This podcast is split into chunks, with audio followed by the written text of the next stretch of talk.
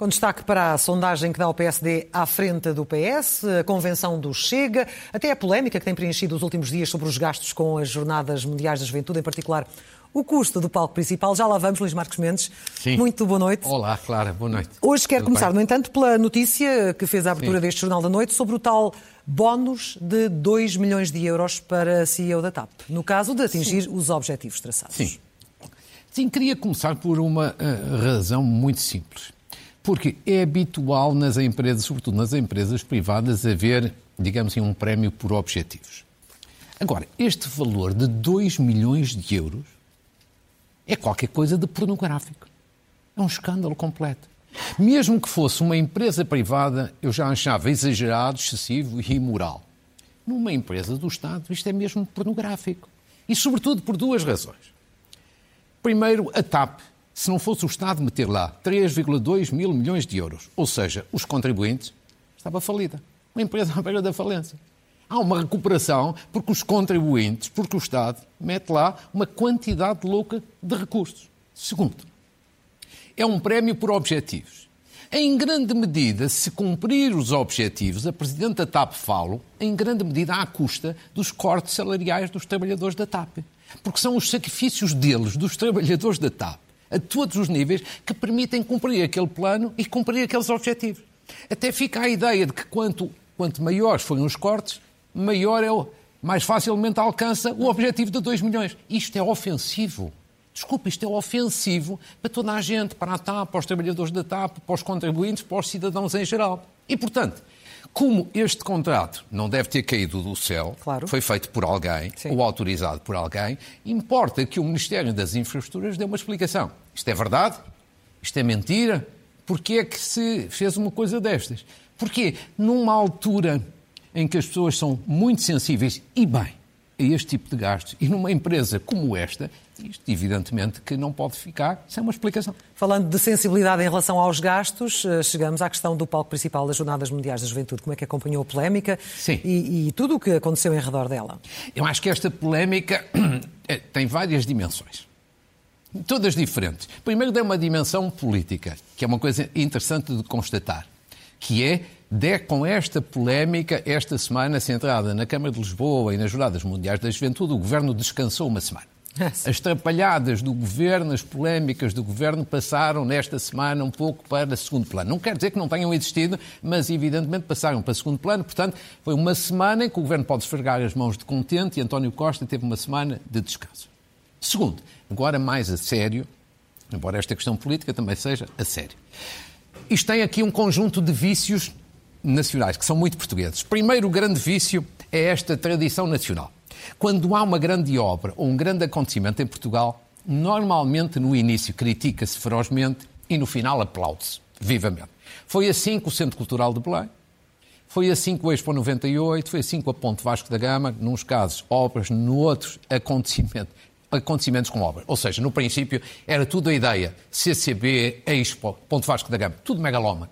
E no final as pessoas acham, estão felizes com aquelas realizações. O que me leva a concluir que isto no final também vai correr bem. E é bom que corra bem as Jornadas da Juventude, porque são um grande momento, para além da dimensão espiritual, de prestígio e de projeção para Portugal.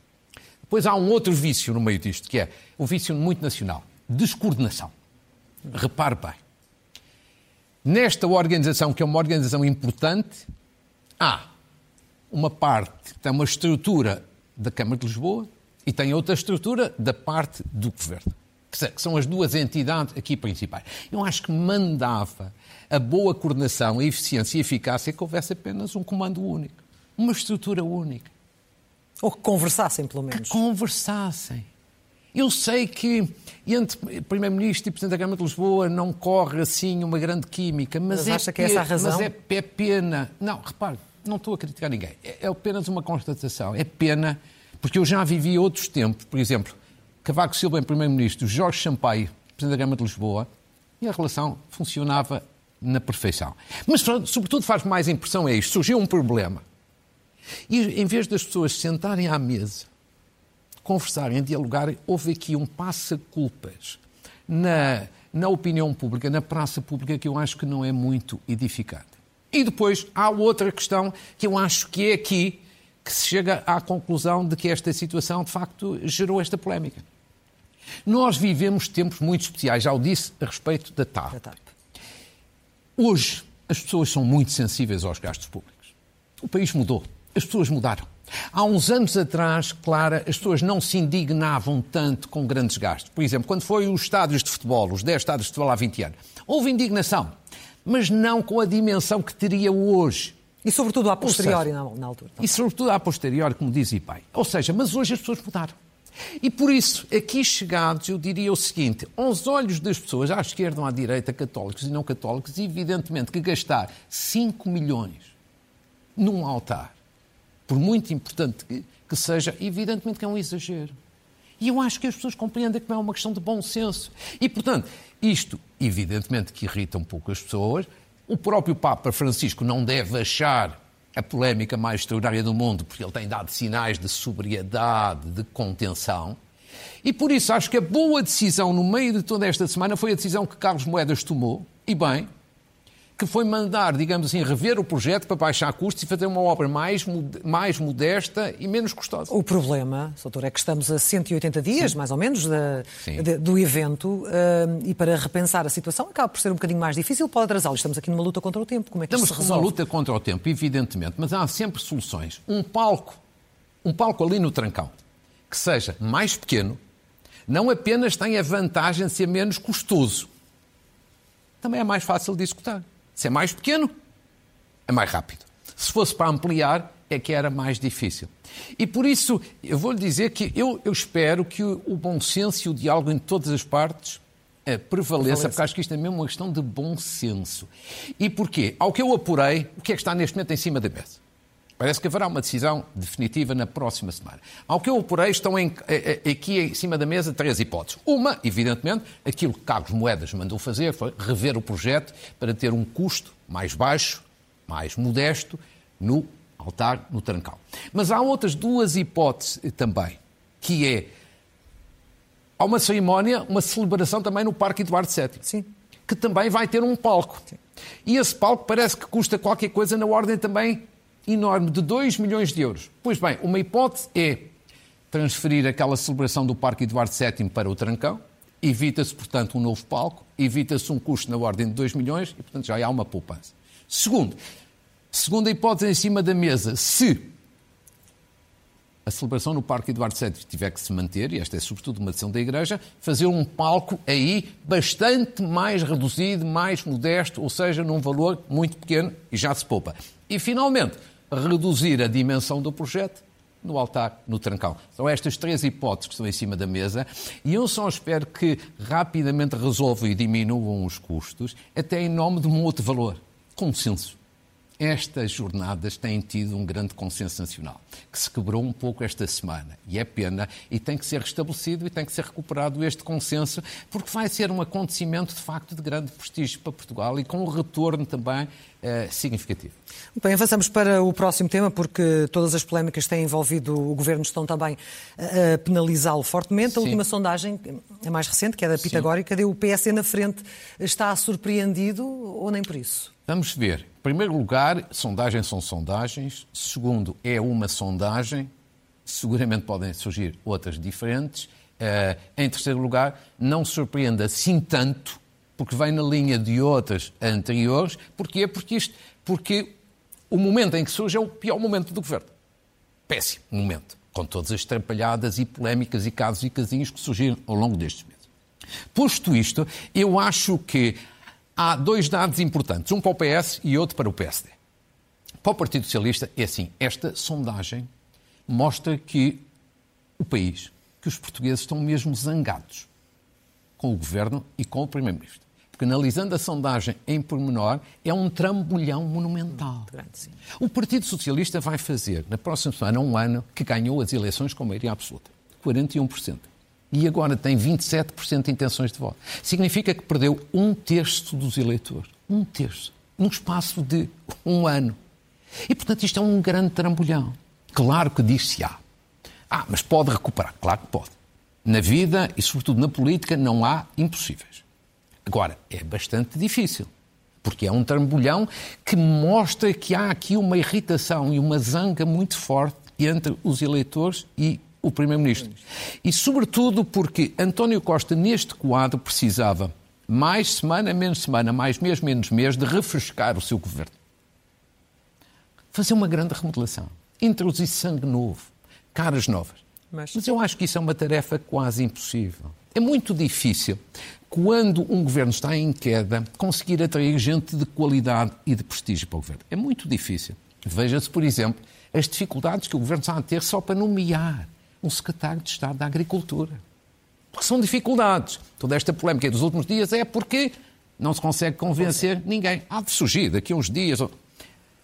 Mas se tem dificuldade no secretário de Estado, por maioria de razão é ministro. Portanto, esta é a dificuldade que surge do lado do governo. E o PSD? De que forma é que o PSD, deve O PSD, neste momento, só pode estar evidentemente satisfeito. Desde 2017 que não tinha uma sondagem que lhe dava em primeiro lugar. Mesmo que haja outras que eventualmente depois venham dar de maneira diferente, mas há aqui, portanto, uma aproximação e, neste caso, até uma diferença quase de, de quatro pontos. Agora, também não devem bandeirar em arco por uma razão muito simples. Porque não é o partido que mais capitaliza o descontentamento e o desgaste do governo. Há outros que capitalizam, nos extremos que capitalizam muito, muito mais. Agora, em qualquer circunstância, é uma sondagem que dá ao PSD duas coisas: dá-lhe estatuto e dá-lhe responsabilidade. Por um lado, estatuto.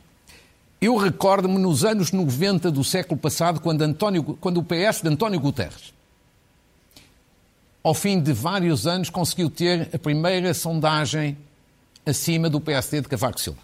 Isto já há muitos, muitos anos, nos anos 90. E, evidentemente que isto teve um efeito multiplicador. Criou, digamos assim, algum ruído e algum nervosismo dentro do governo, de então, e deu um efeito multiplicador. E, portanto, ganhou o estatuto. É a mesma coisa que acontece agora com o PSD e com o Luís Montenegro. Mas dá-lhe também responsabilidade. É o outro lado e que é basicamente isto. Quer dizer, tem a responsabilidade, cada vez mais, de apresentar causas, lançar causas, ideias e iniciativas. Não é, como já tenho dito aqui, o PSD não tem a obrigação de apresentar nos próximos tempos um programa de governo. Recordas que já dei aqui o sim, exemplo sim. de António Guterres. Esteve quatro anos na oposição e só no último ano é que apresentou um programa de governo. Sim. Mas uma coisa é um programa de governo, outra coisa é uma listagem de causas, ideias e iniciativas para, de facto, consolidar este estatuto. E, portanto, este é o grande agora desafio que tem o PSD Luís Montenegro, que de resto já percebi por uma, sonda por uma sondagem, por uma entrevista que dá amanhã ao Jornal Eco, ao jornal eh, Sim, online, online Eco, já avança com algumas ideias em matéria, digamos assim, de causas. Portanto, é uma sondagem que dá que pensar, até porque mostra finalmente desgaste enorme do governo por um lado, mas também demonstra que do outro lado do centro-direita não há ainda uma solução de governabilidade. Mas falava precisamente que não capitalizou tanto uh, este desgaste e falou dos extremos, nomeadamente uh, o Chega, mas também a Iniciativa Liberal uh, foram quem, quem claro. mais capitalizou. E a convenção do Chega terminou com o líder a ser eleito por mais de 90%. Como é que avalia esta convenção e o que de lá saiu, as mensagens que lá saíram? Normal. Mensagens para o país, verdadeiramente, não houve não. propostas para o país. A sua colega que estava a fazer a reportagem dizia não há uma causa, uma ideia, uma proposta para, para o país. Agora, evidentemente que vem no melhor momento para André Ventura e, portanto, tirou o partido, tirou o partido disso, está a crescer nas sondagens, portanto, está feliz, correu-lhe correu evidentemente bem. Agora, eu acho que a grande questão política é assim, eu acho que o Chega está a crescer à custa de dois erros, um do PS e outro do PSD. PSD. À custa de um erro do PS, qual é que é? São os casos e os casinhos. Eu tenho dito aqui repetidamente, e você é testemunha, que os casos e casinhos não beneficiam o PSD, não beneficiam os partidos moderados, beneficiam os partidos radicais. E, portanto, este é um erro. O Partido Socialista está a ajudar, evidentemente, ao crescimento do Chega. Do lado do PSD também há alguma ajuda, também por aquilo que eu já sublinhei aqui. Quer dizer, enquanto o PSD mantiver a ideia equívoca, ambiguidade, sobre se no futuro se associa ou não associa ao Chega, isso evidentemente só ajuda ao Chega. Porque enquanto que as pessoas acharem que votar no PSD ou no Chega é mais ou menos a mesma coisa, não há voto útil no PSD. E, e, depois também os eleitores moderados do centro, mesmo descontentes com a governação, torcem o nariz a qualquer entendimento com o Chega. Por isso é que advogo há muito tempo que o PSD deve ser claro nessa matéria, como, por exemplo, fez a Iniciativa Liberal, através do seu líder, ainda esta semana. Portanto, exige que seja mais uh, inequívoco neste campo. Entretanto, o Primeiro-Ministro, talvez uh, tentando hum. reagir a este, este, contexto, a esta tendência de queda, anda num périplo pelo país uh, para prestar contas, para mostrar obra feita. Carlos César, ah, e ainda ontem dizia que a legislatura Sim. é para levar até ao fim. Certo. Também Carlos César claro. disse que não está a ver o, primeiro, o, Presidente da República a dissolver Sim. o Parlamento. Há ou não essa possibilidade no contexto de? do ano e dos, e dos próximos tempos? Nomeadamente, vai ser um ano, sabemos, difícil de eleições antecipadas? Vou dizer aqui, do ponto de vista analítico, e depois dou-lhe a minha opinião pessoal. Do ponto de vista analítico, eu acho que daqui, daqui até às eleições europeias, que vão ocorrer em junho do próximo ano, eu acho que não há qualquer risco de eleições antecipadas, de dissolução do Parlamento. Acho que não, não é viável. Agora, depois das eleições europeias, de junho de, do próximo ano, eu acho que há um risco de haver uma dissolução do Parlamento e eleições antecipadas, sobretudo se se verificarem três coisas. Se o Partido Socialista tiver uma derrota pesada nas eleições europeias. Segundo, se a governação continuar neste desgaste grande que tem ocorrido nos últimos tempos. E, em terceiro lugar, se houver a sensação de que no país está construída uma ideia da necessidade de uma alternativa. Uhum. E, portanto, isto é do ponto de vista analítico. Do ponto de vista analítico, eu diria, em conclusão, que há uma probabilidade séria de a seguir às eleições europeias poder haver eleições antecipadas. O que significa que nessa altura teríamos este calendário, até preparei só para as pessoas verem, porque é uma sucessão de eleições. Ou seja, vamos ter em junho, essas são certas, eleições europeias. Poderemos ter, eventualmente, neste quadro que falei, eleições gerais antecipadas entre outubro e dezembro do próximo ano, mas é um cenário meramente analítico. Autárquicas em setembro de 25 e presidenciais em janeiro de 26. Se não acontecer o cenário de eleições antecipadas, então haverá legislativas eh, em setembro de 26. Agora, isto é do ponto de vista analítico, é um cenário provável. Sim. Até porque basta ver aí as reações que tem havido já de, de vários setores. Agora vou-lhe dar a minha Mas de difícil opinião. concretização? Difícil concretização depende, depende, depende daqueles fatores. Agora vou-lhe dizer a minha opinião pessoal, que, que já não é de hoje, que já é antiga. Eu acho que Eleições antecipadas, acho que é um erro enorme. É um erro enorme para o, para o país. Eu não sou defensor de eleições antecipadas, dissolução do Parlamento, interrupção das legislaturas. Seja com governos do PS, seja com governos do PST. É uma questão de princípio. E sobretudo por isto. Em primeiro lugar, porque eu acho que em democracia há regras. E uma das regras mais importantes em democracia é que um governo leve o seu mandato até ao fim para que no final os eleitores possam julgar com total liberdade e responsabilidade e para que os governos do PS ou do PSD não tenham nem alibis nem desculpas. Fizeram mal ou não conseguiram fazer o que prometeram, assumem a responsabilidade. Segundo, porque eu também sou um grande defensor da estabilidade. E uma dissolução do Parlamento e eleições antecipadas, eu acho que geram sempre alguma instabilidade. E a estabilidade pode não ser muito importante para um político que hoje está no governo, amanhã está na oposição, está no governo, está no Parlamento. Mas acho que a estabilidade é importante para os portugueses. Sobretudo para os portugueses, ainda por cima, mais frágeis. Terceiro, porque acho que uma maioria absoluta, sempre defendi isto, uma maioria absoluta, ainda por cima de um só partido, só deve ser interrompido o seu curso normal de governação se ocorrerem três hipóteses. Ou o Primeiro-Ministro se demite, ou o Primeiro-Ministro é substituído por outra pessoa que não foi legitimado nas urnas, porque a eleição legislativa é também uma escolha de Primeiro-Ministro. Sim nesta, nesta ou porque há uma implosão da maioria. Se não se verificarem estas hipóteses, eu acho que é sempre um erro e um risco a interrupção da legislatura. E digo isto finalmente em abono da minha coerência, porque Cavaco Silva, em 1994, também perdeu eleições europeias. Sim. Durão Barroso, em 2004, também perdeu e por 11 pontos, quase já ninguém se lembra. Portanto, já havia desgaste e, todavia, não houve dissoluções por essa razão, porque o desgaste deve estimular as oposições a afirmarem-se como alternativa, mas não legitimar eleições antecipadas. Este é o meu ponto de vista analítico e pessoal.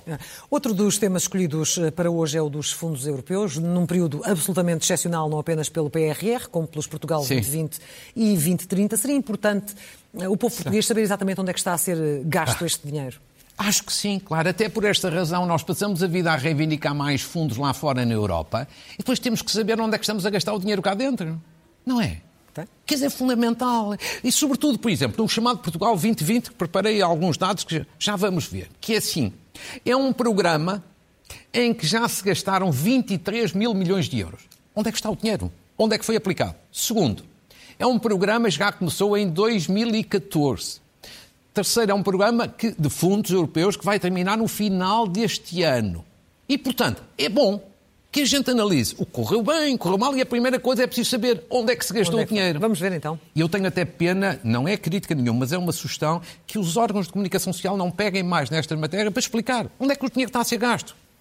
Um resumo rápido, tenho pouco tempo para o fazer. Sim. Por exemplo, no domínio das pessoas e das empresas. Selecionei alguns dados onde foram aplicados alguns destes 23 mil milhões de euros durante estes anos. Por exemplo, pessoas, jovens apoiados, 311 mil em vias profissionalizantes, parece positivo. 25 mil cidadãos portadores de deficiência apoiados em ações de formação. No desenvolvimento rural, de pouco se fala, 22.500 22 pessoas em formação rural. Parece positivo e na direção certa. Agora, mais embaixo, empresas apoiadas quase 44 mil. Embora conviesse saber mais por nós que tipo de apoios.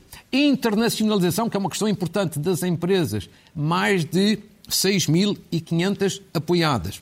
Apoios à contratação, à contratação de pessoas por parte das empresas, 107 mil trabalhadores beneficiados. Ou seja, escolhi aqui alguns exemplos que são dados oficiais, que são públicos e que me parecem importantes de perceber onde é que está a ser aplicado o dinheiro. Mas são apenas alguns. Há mais. mais. Segundo, em alguns outros setores, mais infraestruturas, mais equipamentos, está para as pessoas terem alguma ideia. Com estes fundos foram, foram uh, apoiados e aprovados 979 equipamentos sociais e de saúde. É um bom investimento social louvável. Explorações agrícolas, 61 mil financiadas. É bom. Saneamento básico, prioridade indispensável, 3.400 quilómetros de redes de esgotos é que nós aqui em Lisboa achamos que não há problemas destes pois, pelo país. Há, mas há, há imensos. Ferrovia, mil quilómetros de linha férrea intervencionada. Claro que aqui é sobretudo no domínio da eletrificação, o que é importante. Energia, 9.400 famílias apoiadas para melhorar o consumo das famílias mais pobres e na proteção civil, 86 infraestruturas financiadas. Estes parecem-me alguns dados na boa direção. Hum. Agora, selecionei aqui dois casos que acho que alguém devia explicar porque são intrigantes. Quais? Intrigante. Ora, vamos ver. Bolsas de ação social. Ninguém põe isso em causa. Foram apoiados 118 mil jovens através de fundos europeus. Qual é, todavia, a dúvida? A dúvida, a dúvida é esta. Não devia esta ser uma tarefa do Orçamento de Estado? Isto devia ser uma tarefa do Orçamento de Estado. Porquê? Porque, evidentemente, os fundos europeus existem não para substituir o Orçamento de Estado, mas para somar para ao Orçamento de Estado. Não parece muito correto, algo de explicar. Agora, formação. Formação. Veja bem, 2.500 2, mil, 2 milhões e 500 mil portugueses em ações de formação profissional financiadas por fundos europeus. É uma multidão. E eu desconfio logo disto. Quer dizer, por isso pergunto, tudo isto é formação mesmo ou é desperdício? É que nós sabemos que no domínio da formação, muitas vezes isto dá, mas é para negócios, agências temporárias de emprego, para disfarçar o desemprego, menos para clientelas partidárias. E por isso pergunto, nesta quantidade louca de pessoas que tiveram formação financiada por fundos europeus, houve alguma avaliação? Qual é o nível de empregabilidade? E eu acho que era importante discutir estas matérias, primeiro para saber onde é que estamos a gastar, e estamos a ter resultados em concreto. Limito-me apenas a suscitar o debate. Muito bem, está, está lançado e agora dou-lhe assim pouco tempo para o último tema sim. que tem a ver com esta nova fase da guerra na Ucrânia, com os famosos Leopard ah, a chegarem. Um, e sei que quer falar sobre isso também para fechar hoje a claro, sua análise. Esta, esta, de alguma forma, é uma semana histórica. Sim. É uma semana histórica com as decisões tomadas pelos, uh, pelos europeus de. Uh, dar à Ucrânia material, os Leopard 2, material ofensivo. Já tínhamos tido a primeira fase, a segunda fase com material eh, mais defensivo. Esta é uma fase importante. E por isso, a primeira grande questão que muitas pessoas perguntam é: mas nós devíamos, nós europeus, ajudar mais a Ucrânia? Claramente que sim. Por uma, duas razões muito simples. Uma de solidariedade. Os ucranianos estão no terreno, com risco da própria vida, a lutar por eles e por nós. A lutar pela sua independência, mas também a lutar pelos ideais europeus, desde logo a segurança europeia. É por, até por esta razão. Se a Ucrânia perder esta guerra, a Rússia vai invadir a seguir outros países. Isto é um pandemónio, um pesadelo para a Europa. Portanto, eles estão, precisamos de os apoiar porque eles estão a, a lutar por eles e por nós. E por nós. Segundo, a Alemanha teve aqui muitas hesitações. Sim, sim, é verdade. Mas é relativamente compreensível. A Alemanha teve anos e anos de ligação e de negócios com a Rússia. E, portanto, mudar isto do ponto de vista político, intelectual, uh, leva tempo. Agora, mudou. E ainda bem, porque tem dúvidas existenciais. Ora quer a derrota da Rússia, ora, ora tem dúvidas, ora quer uma nova concepção geopolítica, ora quer fazer negócios com a Rússia. Mas aqui interveio os Estados Unidos, o presidente Biden. Intervieram e ajudaram a resolver este problema, o que mostra bem. Sim. Primeiro, que o presidente Biden é um presidente, de facto, que tem estrategicamente a cabeça bem alinhada. Segundo, que os Estados Unidos continuam a ser a grande tutela da Europa nestas matérias. Terceiro, que a Alemanha tem algumas vulnerabilidades em matéria em matéria de liderança europeia. E, finalmente, uma pergunta que as pessoas também fazem. Mas será que a Rússia vai retaliar, escalar, designadamente com armas nucleares? Eu acho que não. Quer dizer, esse risco existe, mas a probabilidade não é, não é grande. A China, que apoia na prática a Rússia, nunca permitiria uh, essa situação. Mas depois, sobretudo, há outro ponto que as pessoas têm que compreender. O senhor Putin só percebe uma linguagem. A linguagem da força e a linguagem da coesão do Ocidente. Quando o Ocidente foi frouxo e se dividiu, ele anexou a Crimeia. Agora ele tem vindo a perder porque o Ocidente tem estado unido. E, portanto, é uma decisão histórica. E em relação a Portugal, muito rapidamente, qual pode ser a participação Portugal, dos de guerra? Portugal, ao que eu apurei na linha da manchete do Expresso, que é muito, muito feliz, eu acho que o Expresso tem razão, que a maior parte dos nossos tanques estão inoperacionais. Portugal, nesta primeira fase, só vai participar. Tem isso articulado com a Alemanha e com os demais aliados, só vai participar com ações de formação. Formação um dia mais tarde pode evoluir para algum fornecimento de equipamentos, mas não no imediato. Vamos às notas finais Muito e às bem. sugestões de leitura. Uma saudação ao Infarmed, que fez 30 anos, celebrou 30 anos uh, e foi condecorado pelo Presidente da República. Uma saudação ao seu Presidente Rui Ivo, Rui Ivo e a todos os colaboradores, porque o Infarmed teve um trabalho notável de retaguarda no período da pandemia e eu queria aqui saudá-lo. Uma saudação ao realizador português João Gonzalez. Pela primeira vez vamos ter um filme de produção portuguesa nos Oscars. Nos Oscars. Saudação a duas judocas, Bárbara Timo e Patrícia Sampaio, medalhas de ouro este fim de semana. Saudação a Raimundo Tamanhini, é o primeiro português a atravessar o Atlântico a remo. 47 dias e ainda a fazer uma campanha ecológica contra o plástico no Atlântico. Uma saudação a um humorista de grande qualidade. Ainda não é Ricardo Araújo Pereira, Pedro Neves, eh, em grande com 20 anos de carreira, com um espetáculo memorável em São João da Madeira. Muito e agora, rapidamente, três livros. Três um, livros. queria recomendar muito, de António José Vilela, um prestigiado jornalista da revista Sábado, A Teia do Banif, com prefácio de João Paulo Batalha. É uma grande investigação, de resto é um grande jornalista de investigação. investigação. É uma grande investigação e é um livro de leitura obrigatória. É de enorme qualidade. Depois do também jornalista Pedro Tadeu, 30 anos do, do, Conselho Económico e Social, eu queria aqui felicitar, porque ocorreram estes 30 anos, Francisco Assis, o seu presidente e o autor. E a finalizar, uma coisa diferente. É um livro, como ali se vê, não em português. É um livro em islandês. Lungu, que é o título, feita a tradução para português, é Pulmão. Pulmão é um romance escrito, por isso é que eu selecionei, por um jovem que é português e islandês ao mesmo tempo, Pedro Garcia. Foi premiado com o maior prémio literário da Islândia na categoria de ficção prémio entregue de resto pelo Presidente da República da Islândia. Da Islândia. E, portanto, aqui queria saudá-lo a ele e também ao seu pai, o nosso querido. Que é o nosso querido amigo Henrique Garcia, Garcia, grande jornalista, agora já aposentado. Portanto, parabéns a este jovem, parabéns ao pai babado e já agora que uma editora, de alguma forma, também quisesse trazer este livro para, para Portugal, também não seria uma má ideia. E traduzi-lo, não é? E traduzi Seria certamente Nem uma boa ideia. Muito claro, obrigada, Luís Marques Mendes. Foi um gosto, como sempre. Até ao próximo domingo. Tá, obrigado. Muito. Obrigada.